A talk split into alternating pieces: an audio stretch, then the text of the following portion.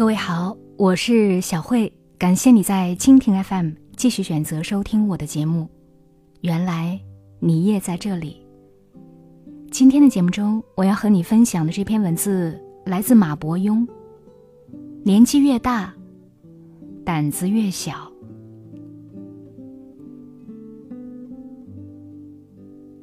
我比现在年轻十岁的时候，觉得世界上的一切。都不足以让人胆怯。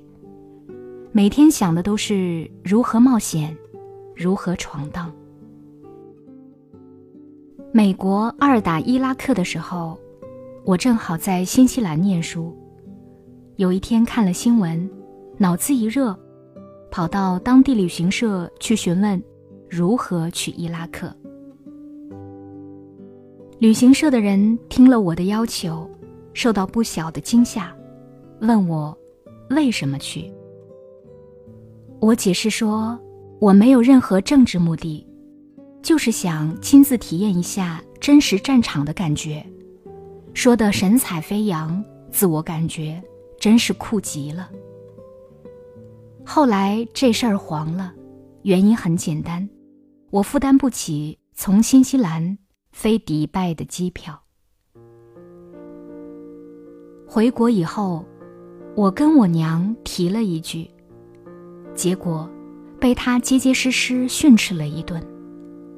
我没敢还嘴，因为她训着训着就哭了。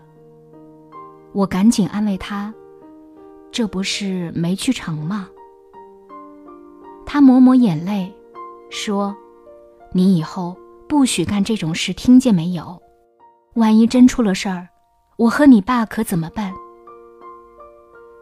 我唯唯诺诺，心里却只当他是一种亲人的唠叨。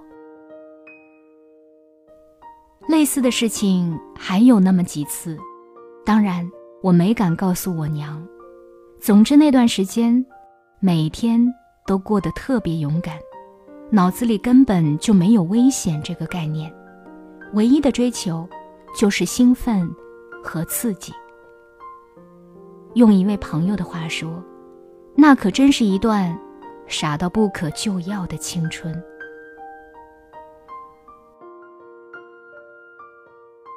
随着时间的推移，我的肚腩慢慢变大，胆子却慢慢变小了。从前坐飞机，一遇上颠簸，全当是坐过山车，该看书看书。该睡觉睡觉，现在坐飞机，只要遇到一点点气流，手心就开始冒汗，脑子不断的在想各种惨状。直到空姐解除警报，开始端茶送水，这心才算是踏实下来。所以我现在尽量都选大飞机坐，对小飞机敬而远之。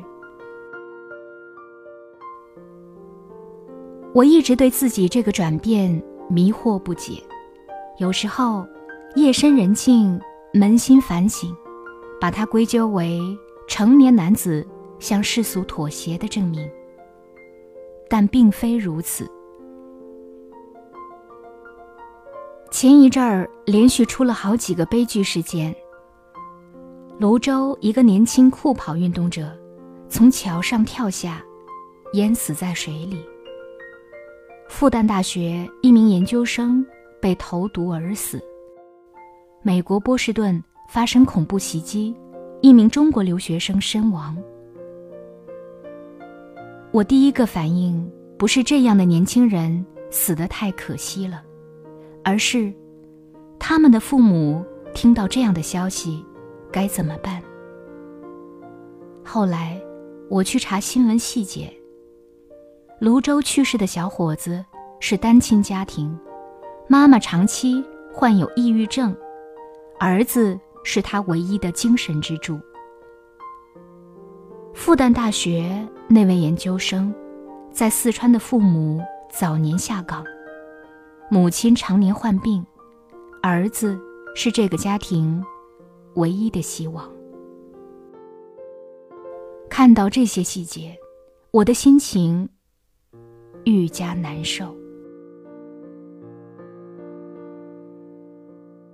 我无法想象他们的父母听到噩耗有多悲痛，或者说，我不是无法想象，而是不敢去想象，因为一想象，就会无法抑制的带入到自己的情境里。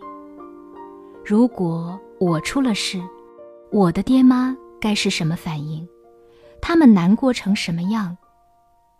这么联想下去，心情就会像跳水一样，直线跌落，直到谷底。现在回想起来，每次我因危险而害怕时，脑海里冒出来的念头，和看到那三条新闻的思路，都是一样的。父母该怎么办呢？所以，我最怕的不是自己死去，而是怕父母白发人送黑发人。一想到爹娘要因此而受到打击，我的内心就惶恐不安。我的一个朋友也有类似的感觉，他告诉我，他现在很小心。过马路一定会先左右看，按时锻炼身体，尽量不熬夜。他说，他是家里的主要收入来源，如果出事儿，老婆孩子还有两边的父母都会陷入困境。他感慨说：“我现在根本不敢死，死对我来说太奢侈了。”所以，当你发现死亡不仅仅只与自己有关，还会对你的亲人产生巨大影响的时候，你就会变得胆小、谨慎、裹足不前。但这不该被称为懦弱。感谢你收听今天的节目。节目以外，想要和我互动交流，微信里搜索。小慧主播的汉语全拼，成为好友，我们就可以互动交流了。今天节目就是这样，下期再见。